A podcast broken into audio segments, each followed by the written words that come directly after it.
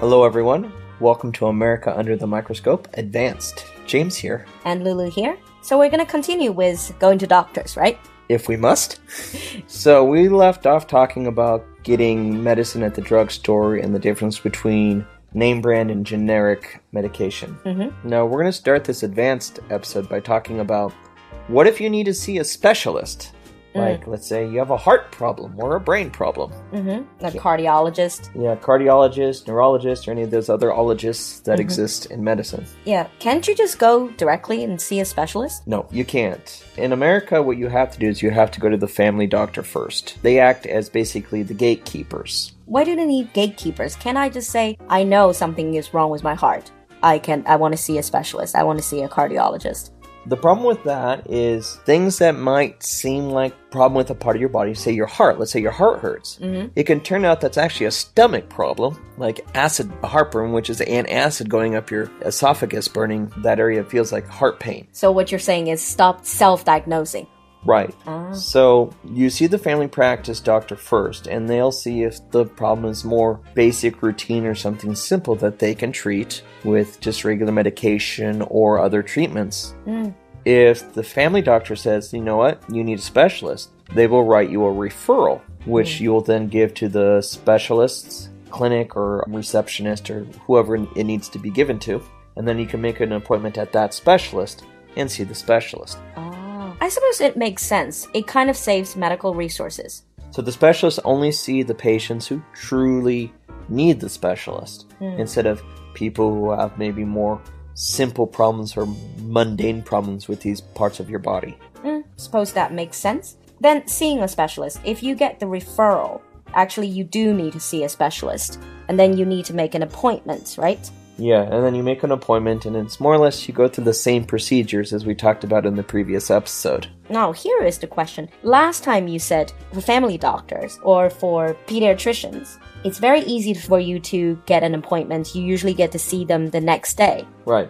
Specialist, I'm assuming you will have to wait for longer. Uh, in most cases, yes, there are a few exceptions, like for pregnancy, you don't need to wait that long. But for things like cardiologists, neurologists, or oncologists who are cancer doctors, sometimes you do have to wait because demand. So in America tends to run on a more of a first come first served basis. They'll take the whoever makes the appointment first. It's not based on how serious your conditions are? Not usually. If it's life threatening, yes, you'll be seen right away. But if you can wait, then they will just put you, They will just make you wait. They'll just make you wait for the next available appointment. Okay, and talking about all these specialists, I'm always a bit curious. You have all these specialism, right? Which doctors in what areas do they make the most money? Well, number one is plastic surgery, especially ones who do cosmetic plastic surgery. Ah, of course. Because that's not covered by insurance.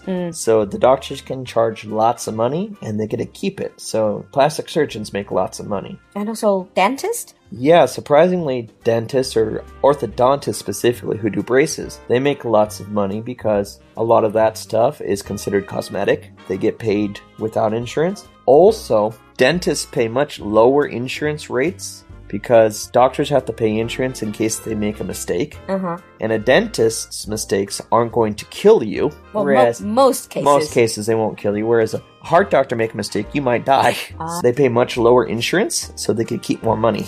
Okay. But I'm assuming like doctors like cardiologists or neurosurgeons and neurologists, they also make a lot of money. Yeah, in terms of more traditional doctors like cardiologists and neurologists are at the top of the pay scale. They get ma- they make a lot of money. They should. They worked very hard for it. Yeah, I want the person cutting into my brain to make a lot of money.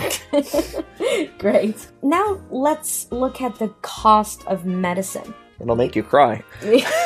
you know, if you watch, again, if you watch all these uh, TV series and movies, they constantly talk about how it is better in Canada where you get free medical care because they're a welfare state and how United States is not. You have to pay a lot for medicine, for medical treatment. Well, okay, so the TV shows are right that Canadians have a welfare state, so they don't have to pay for it. Sadly, Americans cannot go into Canada and use that system for free. That only affects Canadian residents. Mm, For Americans, this is where TV shows are fairly accurate. The cost of medicine in the United States is really high, and I've met lots of Chinese in China. It's like, oh, China is really expensive, and I, I as an American, is like, ah, you haven't seen you what. haven't seen expensive. The other thing you constantly hear is Obamacare. Yeah, yes, Obamacare, which is not the official name. The official name is the Affordable Care Act. And this is a law that was passed almost 10 years ago now, Hmm. which basically states that Americans are required to have medical insurance. For most Americans, this insurance is provided by your employer.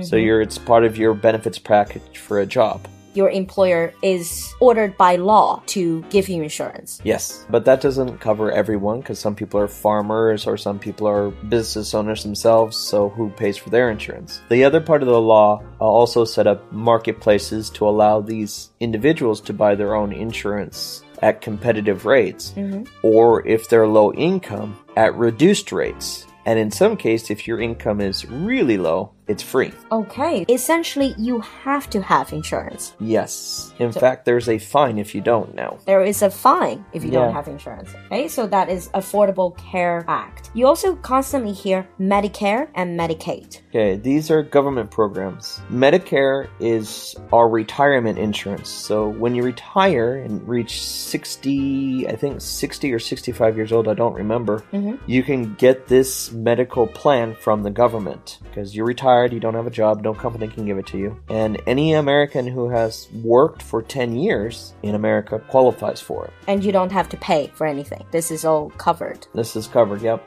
Medicaid is similar, but Medicaid is for low income groups. So Medicare is for retirement, Medicaid is for people who live in poverty. Okay. Does sound like it covers pretty much everyone. But, you know, I think like in a lot of the countries, healthcare reform is always one of those topics that keeps popping up. Right, so if you follow American news, specifically mm-hmm. political debates, this is one of the big ones, is healthcare reform. Right now in the United States, they are talking about expanding Medicare, the retirement one we just talked about, to cover everyone in the country. And there are studies that have been done that shows that it would actually be cheaper to do this Mhm. than what the government currently pays for all these different programs and grants and all that's really complicated. Mhm. But with anything political in the United States government, there's always two sides, and seldom do they agree.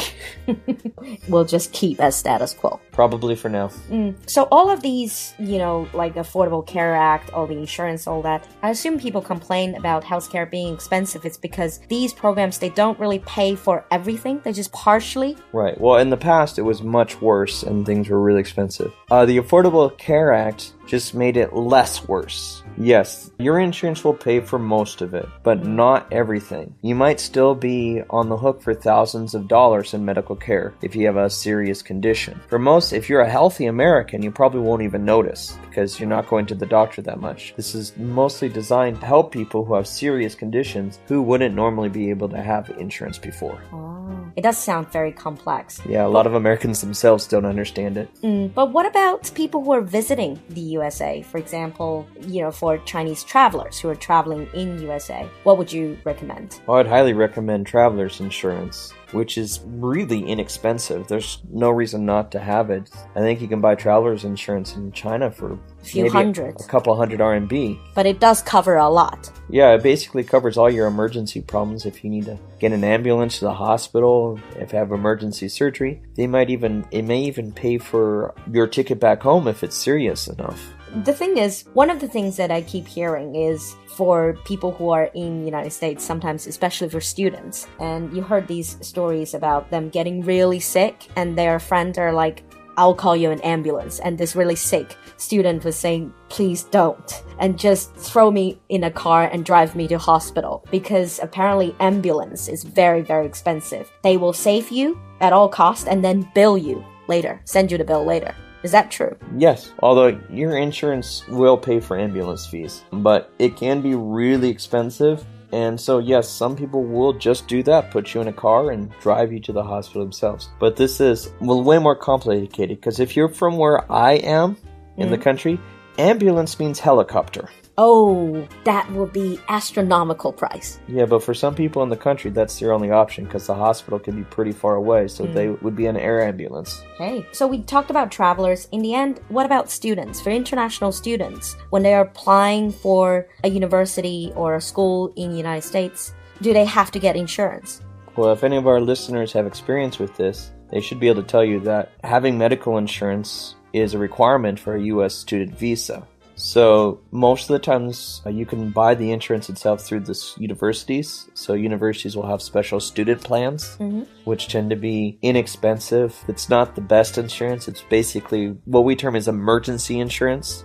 So it'll protect you if you know get hit by a car or a serious illness just happens. So generally, when you're applying for universities, the university, when they accept you, they can give you certain information on what kind of insurance to get. Well, yeah, the university would definitely know. You can, in fact, contact the university's uh, international students office, and they'll most likely tell you exactly what you need. That's certainly very useful tips for anyone who wants to travel or wants to study in the United States.